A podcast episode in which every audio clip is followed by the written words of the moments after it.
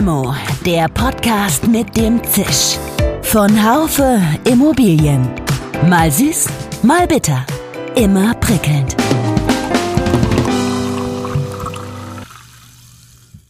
Hallo liebe Limo-Fans. Wohnungsbaugenossenschaften sind gerade in vieler Munde, denn sie versprechen mit ihrem Geschäftsmodell eine bezahlbare Miete. Und dies ist in der jetzigen Zeit ein großes Asset. Allerdings sind auch die Herausforderungen riesig, denn wo die Miete allzu niedrig ist, gibt es oft auch kein Kapital, das in energetische Sanierungsmaßnahmen investiert werden kann. Wohnungsgenossenschaften stehen auch hinsichtlich der Fachkräfte vor einer großen Herausforderung und es ist oft von Überalterung der Mitgliedschaft zu lesen. Vor diesem Hintergrund hat die EBZ Business School das Institut für wohnungsgenossenschaftliche Zukunftsfragen gegründet der wissenschaftliche Leiter des Instituts ist Dr. David Wilde, Vorstandsvorsitzender der Hattinger Wohnungsgenossenschaft HWG. Mit dem trinke ich heute meine Limo. Also Boom, Herausforderungen. Inzwischen gibt es aber auch die Sinnhaftigkeitsdiskussion. Purpose ist das große Stichwort und vor diesem Hintergrund gibt es möglicherweise auch neue Chancen für ein inzwischen fast 150 Jahre altes Konstrukt. Wir haben eben nicht noch irgendeinen Dritten da im Hintergrund, der sagt, ich will aber bei dieser ganzen Gemengelage immer noch Wertsteigerung und eine, eine positive Investorenstory irgendwo sehen. Darüber sprechen wir heute auch. Mein Name ist Dirk Labusch, ich bin Chefredakteur des Fachmagazins Immobilienwirtschaft. Wir alle sollten sparsam mit Energie umgehen. Die Heizkostenabrechnung von ISTA hilft dabei. Nach der Ablesung, dank Funktechnologie geht das ohne Hausbesuch, sorgt ISTA für eine rechtskonforme, nachvollziehbare Abrechnung, bei der die CO2-Kostenaufteilung gratis dabei ist. Mit der EcoTrend-App gibt's die monatliche Verbrauchsinformation direkt auf Smartphone oder Tablet. Das hilft, den Energieverbrauch im Blick zu behalten und zu reduzieren, weil Energie kostbar ist. Mehr dazu auf ista.de slash Heizkostenabrechnung. Guten Morgen, lieber Dr. Wilde, einen ganz herzlichen Gruß nach Hattingen. Ja, guten Morgen. Ich weiß, wo Hattingen ist. Ich war schon mal in der Nähe. Ich habe in Bochum seinerzeit Russisch gelernt und ähm, ist ja auch irgendwie ein tolles Beispiel dafür, wie, wie sich das Ruhrgebiet entwickelt hat. Damals war es noch nicht ganz so wie heute, aber äh, wie würden Sie denn Hattingen beschreiben, Herr Wilde? Ach, schön. Also äh, wir sind eine mittelgroße Stadt, 50.000 Einwohner in etwa, direkt an der Ruhr. Wir haben eine schöne Altstadt. Hattingen hat einen ordentlichen Strukturwandel hinter sich. Wir sind so eine klassische ähm, Stahlstadt äh, gewesen und äh, mussten da natürlich ganz viel verändern. Und wir als Wohnungsgenossenschaft waren dann natürlich jahrzehntelang immer mittendrin. Ich gehe mal davon aus, dass Sie ähm, äh, Ihren Job, den Sie da machen als Vorstandsvorsitzender der Hattinger Wohnungsgenossenschaft, dass Sie das hauptberuflich machen. Ähm, ist das so? Weil ich war ganz überrascht zu lesen in so einer GEW-Jahresstatistik, dass es, dass es mehr als die Hälfte äh, Ihrer Kollegen ehrenamtlich machen. Ja, genau. Also das ist für Wohnungsgenossenschaften ja ganz typisch. Äh, wir sind ja sehr kleinteilig strukturiert und oftmals gibt es dann einen Hauptamtlichen und ein oder mehrere Nebenamtliche Vorstände oder sogar Kleinstgenossenschaften, die komplett ehren- oder nebenamtlich geführt werden. Ich mache es aber tatsächlich hauptamtlich. Wir ähm, gehören zu den eher größeren Wohnungsgenossenschaften mit etwas über 4000 Wohnungen und da geht das gar nicht mehr, dass man das irgendwie so nebenbei macht. Ja, das denke ich mir. Ähm, vielleicht können wir nochmal, um unsere Zuhörerinnen und Zuhörer ein bisschen abzuholen, mal die wichtigsten Punkte beschreiben, um ein äh, genossenschaftliches Wirken zu charakterisieren. Ja, das muss man immer wieder erklären. Deshalb bin ich auch total froh, die Möglichkeit heute hier zu haben. Und ähm, man kann das eigentlich immer ganz gut in der Abgrenzung zu anderen ähm, Unternehmensform oder, oder Vermietern ähm, beschreiben. Also in der Regel ist es ja so bei den, äh, ich spreche jetzt über die professionelle Wohnungswirtschaft. Ne? Also ja. wir haben größere Bestandsstrukturen und da habe ich in der Regel auf der Vermieterseite immer irgendeinen Eigentümer. Also das ist bei Konzernen sind das dann die Aktionäre, denen das Unternehmen gehört, oder bei ähm, kommunalen Gesellschaften ist es dann eben die Kommune, die da Hauptgesellschafter ist. Und genau das ist bei uns Wohnungsgenossenschaften komplett anders. Ähm, wir gehören unseren Mitgliedern und damit den Menschen, die in den Wohnungen leben. Und es gibt da keinen externen Stakeholder oder Shareholder, der ähm, auch teilweise dann ganz anders gelagerte Interessen ja hat als ähm, die Wohnungsnutzenden. Ja, das macht es ja auch nicht immer so ganz leicht, wenn ich an daran denke, ähm, Gewinne zu erzielen bei den Mitgliedern, die müssen ja dann immer auch äh, zustimmen. Sei es drum, das ist jetzt mal das, äh, das können wir vielleicht gleich nochmal drauf eingehen. Ähm, warum sprechen wir heute miteinander? Ich ähm, bin auf das Thema gestoßen, weil es ja seit der Finanzkrise immer wieder heißt, dass Genossenschaften generell im Aufwind sind. Äh, manche sprechen sogar von einem Boom, weil sie kurzfristigen Profit durch äh, nachhaltig ökonomisches Handeln ablösen wollen. So und im Bereich erneuerbarer Energien äh, zum Beispiel wird von vielen jungen, innovativen Unternehmen oft, das hat mich auch überrascht, die Rechtsform der Genossenschaft gewählt. Äh, und deswegen meine Frage an, an Sie, Herr Dr. Wilde, gibt es auch einen Boom im Bereich der Wohnungsgenossenschaften? Würden Sie das so sehen? Also ein Gründungsboom nicht. Ähm, das haben wir tatsächlich bei den Energiegenossenschaften ja jetzt gesehen in den letzten Jahren. Da sind ja mehrere hundert in relativ kurzer Zeit entstanden. Das gibt es bei den Wohnungsgenossenschaften nicht. Liegt aber auch daran, dass man ja nicht ähm, von null auf 200 sozusagen starten kann mit einem Wohnungsbestand. Ähm, wir sehen Neugründungen im Bereich des Wohnens. Ähm, da gibt es auch neu gegründete Genossenschaften, das sind aber oftmals Wohnprojekte, also äh, Menschen, die sagen, wir wollen hier zusammen unter einem Dach wohnen und gemeinschaftlich was aufbauen. Und das sind dann eher Kleinstgenossenschaften äh, von äh, 15, 15, vielleicht auch mal 20 Personen. Aber die große Gründungswelle an, an echten Wohnungsgenossenschaften, die liegt schon Jahrzehnte zurück. Das heißt, einen Gründungsboom gibt es nicht. Gibt es denn sonst, würden Sie sonst sagen, dass Genossenschaften, Wohnungsgenossenschaften im Aufwind sind? Ja, also das ist eine ganz spannende Phase jetzt gerade. Ähm, da, da ist es auch mal interessant, in die Vergangenheit zu schauen, ganz kurz. Warum gibt's uns überhaupt? Also Wohnungsgenossenschaften wurden ja quasi erfunden, ähm, so wie das genossenschaftliche Prinzip generell in Zeiten der Industrialisierung, wo es in, gerade in den großen Städten also äh, echte Probleme auf dem Wohnungsmarkt gab. Viele Menschen sind in die Städte gedrängt, äh, Wohnraum war knapp. Der wenige Wohnraum ähm, wurde zu horrenden Preisen angeboten, die sich viele Menschen nicht leisten konnten. So hat man dann aus der Not heraus mit vielen Menschen unter einem Dach wohnen müssen. Und ähm, das war für viele einfach überhaupt nicht mehr tragbar, keine lebenswerten Verhältnisse. Und weder der Staat noch der freie Markt ähm, haben da so richtig ähm, Abhilfe geschaffen und den Menschen eine Perspektive geboten. Und ähm, aus der Konstellation heraus sind ja dann die, Wohn die ersten Wohnungsgenossenschaften entstanden. Wann war vor, das? Ähm, ja, die erste ist, meine ich, sogar schon fast 150 Jahre alt. Mhm. Und viele Genossenschaften sind ähnlich alt. Also wir haben im nächsten Jahr zum Beispiel unser 125-jähriges Jubiläum. Also es ist schon wirklich lange her. Aber, und da komme ich zu Ihrer Frage, hat heute natürlich wieder eine absolute Aktualität in sich. Denn diese Problemlage zu wenig Wohnraum, zu hohe Preise, ähm, Missverhältnis zwischen Angebots- und Nachfrageseite, das haben wir heute auch wieder. Und ähm, das betrifft natürlich insbesondere die großen Metropolen. Aber da muss man nur die Zeitung aufschlagen und äh, man wird ja immer wieder mit diesen Themen äh, explodierende Mieten auf der einen Seite, ähm, einbrechende Neubauzahlen auf der anderen Seite konfrontiert.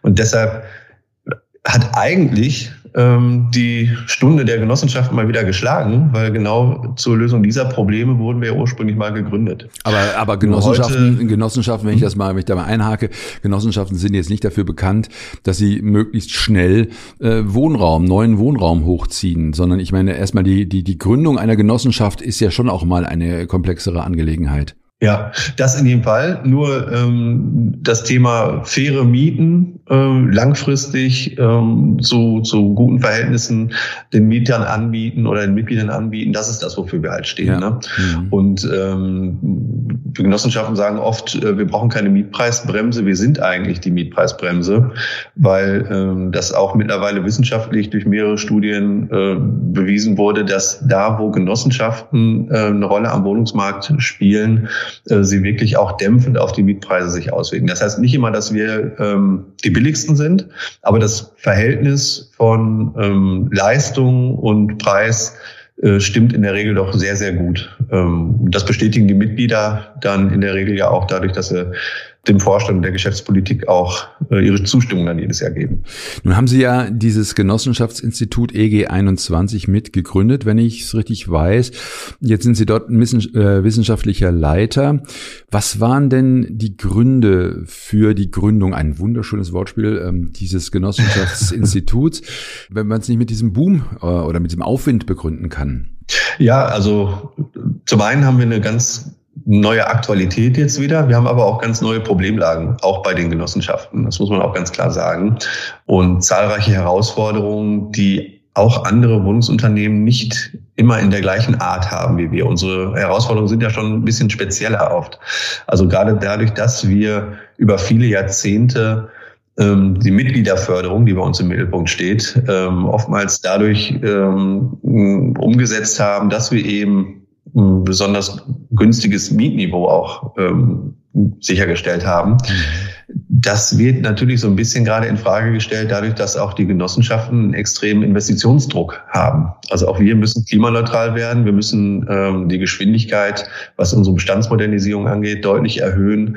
Und ähm, auch wenn Genossenschaften jetzt keinen Shareholder haben, der da große Gewinne ausgeschüttet haben möchte, müssen wir trotzdem betriebswirtschaftlich handeln. Und gesteigerte Ausgaben auf der einen Seite heißt dann eben auch ähm, notwendige Mietanpassung auf der anderen Seite. Und das ist so ein Spannungsverhältnis, ähm, wo eben noch nicht ganz klar ist, wo ist denn da das richtige Maß? Also wie sehen denn die Mitglieder das zum Beispiel? Welche Handlungsmöglichkeiten haben die Vorstände? Wie nimmt man jetzt alle Mitglieder im Unternehmen und auch die Gremien? Wir haben ja auch über das Genossenschaftsgesetz ähm, bestimmte ähm, Entscheidungsprozesse über einen Aufsichtsrat, über eine Vertreterversammlung. Wie schafft man es jetzt in dieser neuen Konstellation, dieses Thema Mitgliederförderung wieder neu zu interpretieren, sodass am Ende auch wieder alle zufrieden sind?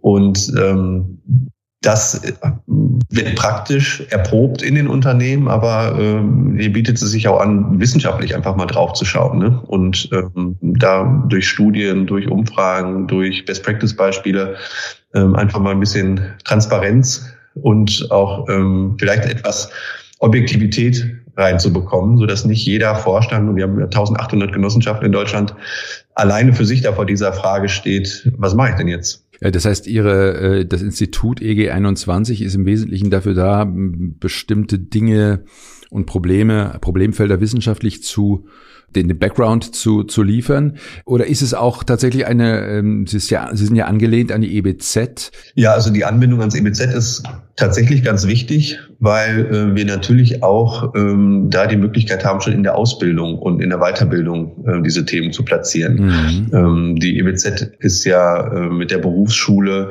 dabei, die zukünftigen Generationen über das Berufsbild Immobilienkaufmann, Immobilienkauffrau auszubilden.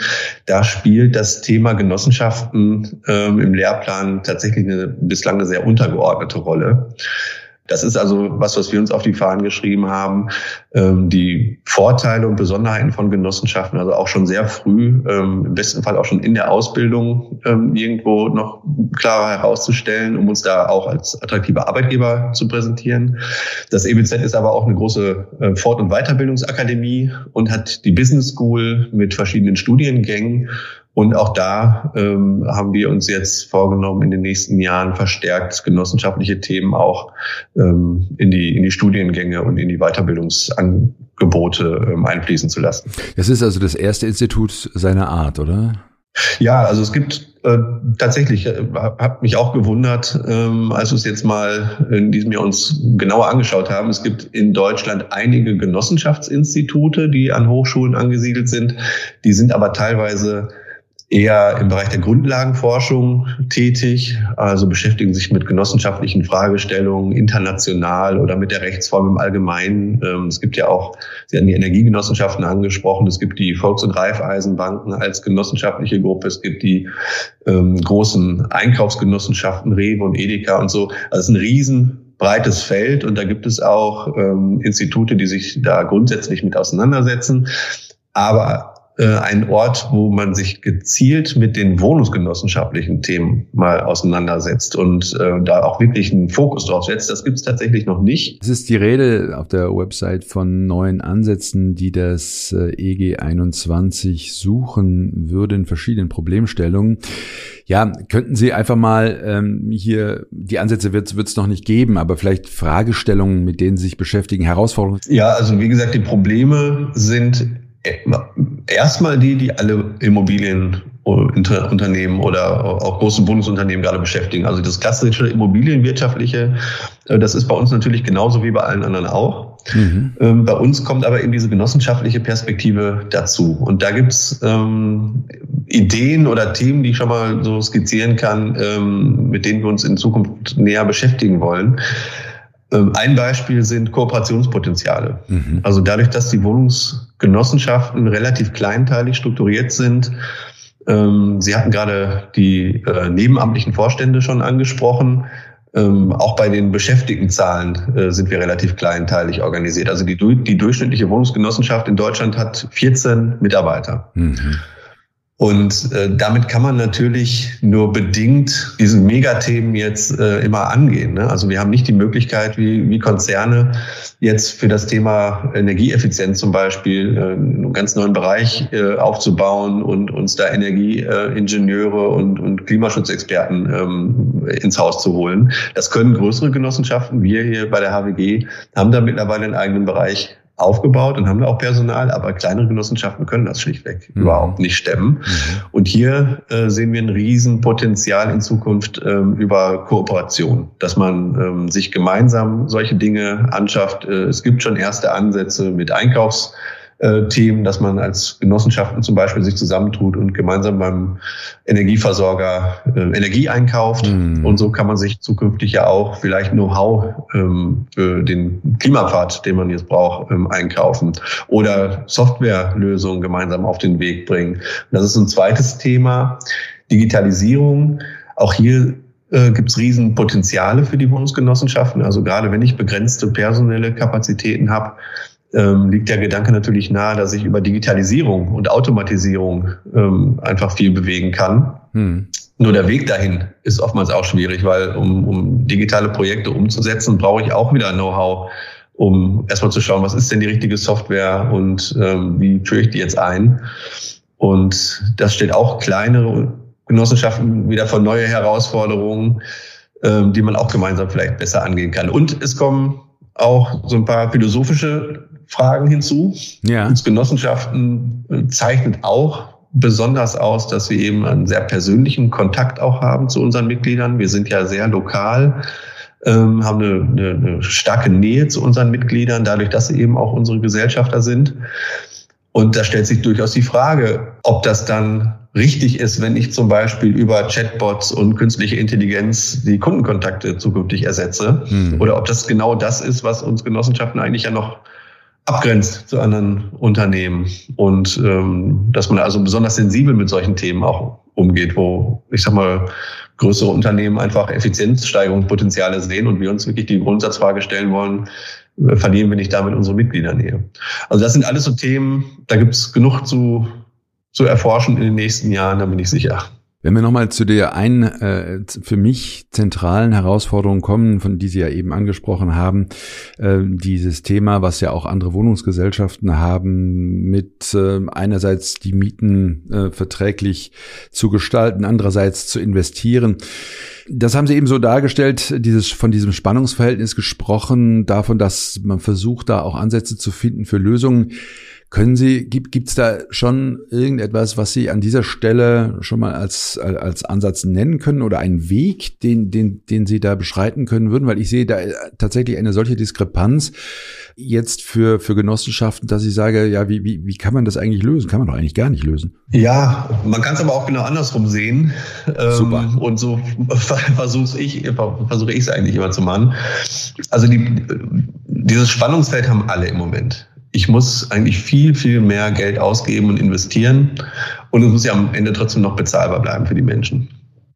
Und wir Genossenschaften können aber eigentlich so als einzige ähm, Unternehmensgruppe wirklich authentisch auftreten und sagen, dass wir ja auch wirklich nur diese beiden äh, Ziele miteinander in Einklang bringen müssen. Also das ist schon herausfordernd genug, ähm, aber wir haben eben nicht noch äh, irgendeinen Dritten da im Hintergrund, hm. der sagt, äh, ich will aber bei dieser ganzen Gemengelage immer noch ähm, Wertsteigerung und eine, eine positive ähm, Investorenstory irgendwo sehen. Ne? Okay. Und also wir müssen nicht die Quadratur des Kreises hinkriegen. Mhm. Äh, und das ist eigentlich wieder ganz schön. Also wir ähm, haben jetzt die Herausforderung, mit unseren Mitgliedern und unseren Gremien wirklich in eine intensivere Kommunikation zu gehen transparent darzulegen, warum auch wir unsere ähm, Mieten anpassen müssen und warum wir auch nach energetischer Modernisierung vielleicht eine Miete nochmal anders anpassen müssen, als wir es in der Vergangenheit getan haben. Aber wir haben ja gute Argumente und ähm, können, müssen uns da gar nicht verstecken. Ähm, wir müssen aber nicht zwei unterschiedliche Stories erzählen, dass wir einerseits die Gewinne irgendwo maximieren und auf der anderen Seite aber äh, uns als ganz sozial und, und ähm, mieterorientiert darstellen. Also das, das sehe ich eher als die größere Herausforderung an. Ja, hochspannend. Ich spreche ja immer wieder mit Studierenden, die sich, ähm, die sich interessieren für, oder für die ganz wichtig ist das Thema sinnhafte Tätigkeit, sinnerfüllte Tätigkeit. Und wenn ich mir die so anschaue und wenn ich die mit, mit äh, der Philosophie der Genossenschaften matche, dann mm, gibt's doch hier eine große Schnittmenge. Äh, ich könnte mir vorstellen, dass es äh, mehr Studierende gibt in letzter Zeit, auch die sich deswegen auch für genossenschaftliche Themen interessieren. Ist da irgendwas dran, Herr Dr. Wilde? Ja, also äh, da ist ja dieses Stichwort Purpose ja, ähm, ja. ganz wichtig, dass eben gerade jetzt äh, die jüngeren Generationen nicht mehr nur auf so klassische ähm, Karriereziele äh, schauen und wo kann ich am meisten verdienen und wo kriege ich noch irgendwie ein Handy dazu und sowas. Ähm, das spielt auch eine Rolle natürlich, ähm, aber das äh, Arbeitsumfeld insgesamt ähm, wird immer wichtiger und auch eine sinnstiftende Tätigkeit und auch ähm, da bin ich wieder beim Thema Authentizität steht mein Arbeitgeber eigentlich dafür, dass wir hier ähm, ehrlichen, positiven Beitrag ähm, für Umwelt und Gesellschaft leisten oder nicht? Mhm. Und ich glaube, das haben junge Menschen relativ schnell raus, ähm, ob das wirklich ehrlich gemeint ist und auch äh, durch die tägliche Arbeit in die Praxis umgesetzt wird oder ob das alles nur schöne Broschüren ähm, sind. Das ähm, die Herausforderung, die wir an der Stelle haben, ist wieder unsere Größe. Wir sind halt oft relativ klein und ähm, sind so ein bisschen unterm Radarschirm. Also ähm, ganz viel findet ja heute über Social Media zum Beispiel statt und da ähm, müssen wir einfach konkurrieren mit, mit größeren Akteuren am Immobilienmarkt, die da wieder mehr Ressourcen haben, Social Media Abteilungen, die das äh, wunderbar alles dann präsentieren und aufbereiten. Mhm. Und da uns irgendwie mm, sichtbar zu machen überhaupt, das ist eine große Herausforderung. Wenn wir das schaffen, dann ähm, glaube ich aber auch und bin ich fest davon überzeugt, dass wir dann auch ähm, tolle Menschen gewinnen zukünftig, die diesen Wert einer Genossenschaft nicht nur als Mieter, sondern auch als äh, Mitarbeitende ähm, für sich entdecken. Ja. Also das, äh, ich höre aus Ihren Worten heraus, dass dieses Thema auch Fachkräftemangel auch bei Genossenschaften natürlich eines ist. Also Sie würden sagen, Sie punkten mit dieser Philosophie, mit der Authentizität. Also Sie punkten ja nicht wirklich mit mit Spitzengehältern, oder? Oder wie wie wie?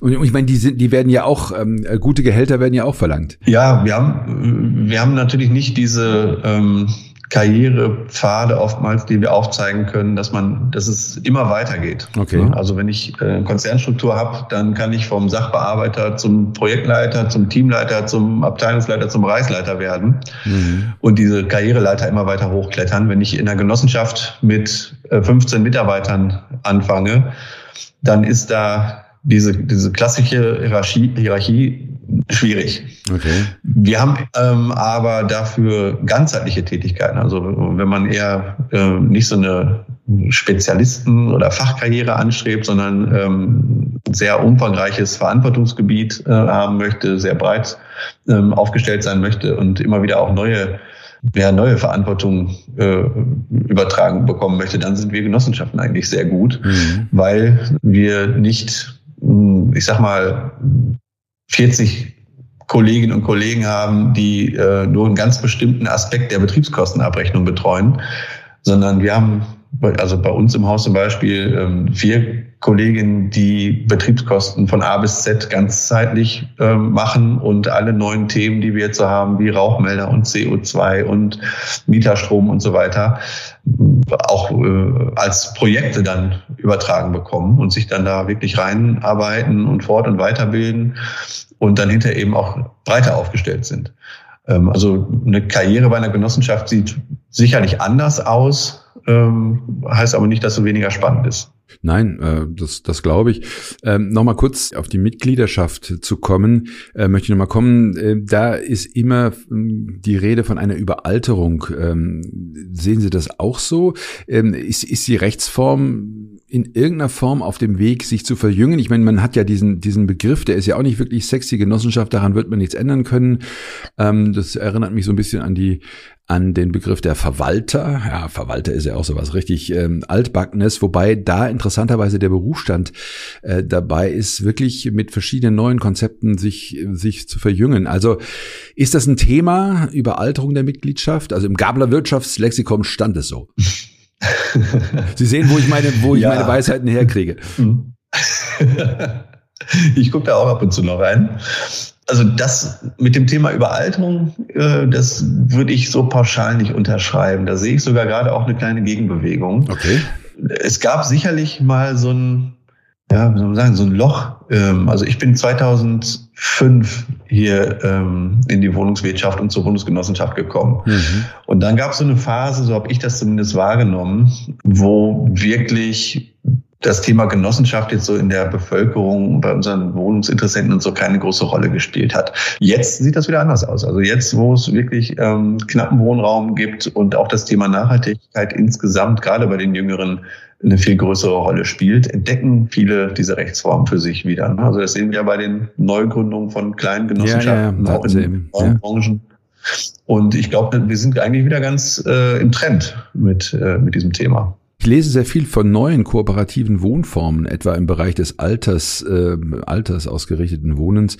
Ist es wirklich so, dass, dass solche Formen auch ähm, an Bedeutung gewinnen werden? Da kann ich jetzt nur für unsere Genossenschaft sprechen. Also wir haben äh, hier zwei alternative Wohnprojekte umgesetzt in den letzten zehn Jahren, mit denen wir sehr gute Erfahrungen gemacht haben. Wir haben weitere Interessenten für, für, für, für neue Projekte. Mhm. Und äh, auch hier im, im näheren Umfeld bei anderen Genossenschaften, hier und da haben wir das immer ähm, beobachtet, dass das ein Thema ist.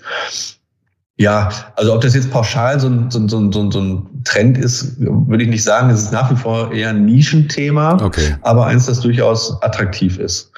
Ähm, wird jetzt vielleicht nochmal eine neue Bedeutung gewinnen, dadurch, dass äh, die Baukosten ja so explodieren und ähm, die Mietpreise gerade in den Metropolen ähm, durch die Decke schießen, dass sich vielleicht wieder verstärkt auch Menschen zusammentun und sagen, gemeinsam äh, können wir uns hier was vielleicht aufbauen, was jeder Einzelne gar nicht so kann. Ja, und auch vor dem Hintergrund, dass ja viele Betreiber im Bereich von Seniorenwohnungen wohnen, pleite gehen jetzt gerade. Das, äh, mhm. wobei das ist natürlich noch eine, eine möglicherweise eine spätere Phase als die bei Ihnen.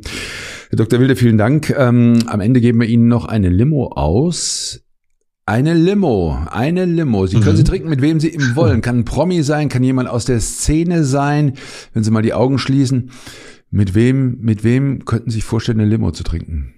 Also ich würde gerne mit Ihnen einfach eine Limo trinken, aber Super. das machen wir dann in Bochum im Februar. Genau, genau, genau. Und dann, auch wenn es jetzt total abgedroschen klingt, ich würde jetzt gerade aktuell einfach gerne mit unserer Bauministerin Frau Geibitz gerne mal eine Limo trinken. Ja. Weil es wird natürlich viel gemeckert ähm, und äh, ich finde, das bringt aber nur immer am Ende des Tages nichts. Äh, ich würde gern wirklich mit ihr mal äh, Zeit haben, mal erstmal zu hören, was sie denn gerade wirklich so denkt und wie, wie sie so plant, die, diese Herausforderungen äh, im Wohnungsbereich in den nächsten Jahren anzugehen. Und vor allen Dingen würde ich die Gelegenheit dann aber auch nutzen, ihr nochmal das genossenschaftliche Modell im Detail zu erklären. Ja. Weil ich glaube, das ist da noch gar nicht so ganz angekommen bei unserer Bundesregierung. Wenn man sich jetzt diesen 14-Punkte-Plan äh, nach dem Wohnungsgipfel anschaut, dann sieht man, dass das an den genossenschaftlichen Problemstellungen doch in weiten Teilen komplett vorbeigeht und uns nicht so wirklich hilft. Und deshalb würde ich da gerne das Angenehme mit dem Nützlichen verbinden und ihr einfach mal nur mal die Genossenschaften erklären. Bleiben Sie, ähm, bleiben Sie uns gewogen, weil äh, ich werde, ich sage das jetzt äh, deswegen, weil wir mit Frau Geibitz bald eine Limo trinken werden. Ich, äh, so ist es zumindest geplant, mhm. in den nächsten äh, Wochen. Ich danke Ihnen sehr, Dr. Wilde. Ich habe viel dazu gelernt und ähm, freue mich auf den Februar. Alles Gute bis dahin und bis bald. Ja, vielen Dank. Bis dahin. Ja, liebe Limo-Fans, man kann auch sagen, Genossenschaften sind unkaputtbar, aber das Gespräch hat ja, glaube ich, auch deutlich gemacht, dass die Tradition natürlich kein Selbstläufer ist. Immer wieder liest man auch von Wohnungsbaugenossenschaften, die insolvent werden vor diesem Hintergrund kann das Institut, denke ich, neue Impulse setzen. Werden wir natürlich weiterverfolgen. Bleiben Sie uns gewogen.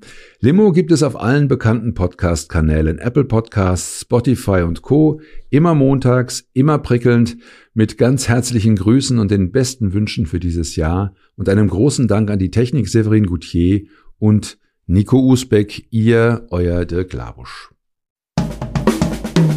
Schön, dass Sie dabei waren. Bis zur nächsten Folge von Limo, dem Podcast mit dem Zisch von Haufe Immobilien. Um keine Folge zu verpassen, abonnieren Sie doch einfach den Podcast in Ihrer Podcast-App.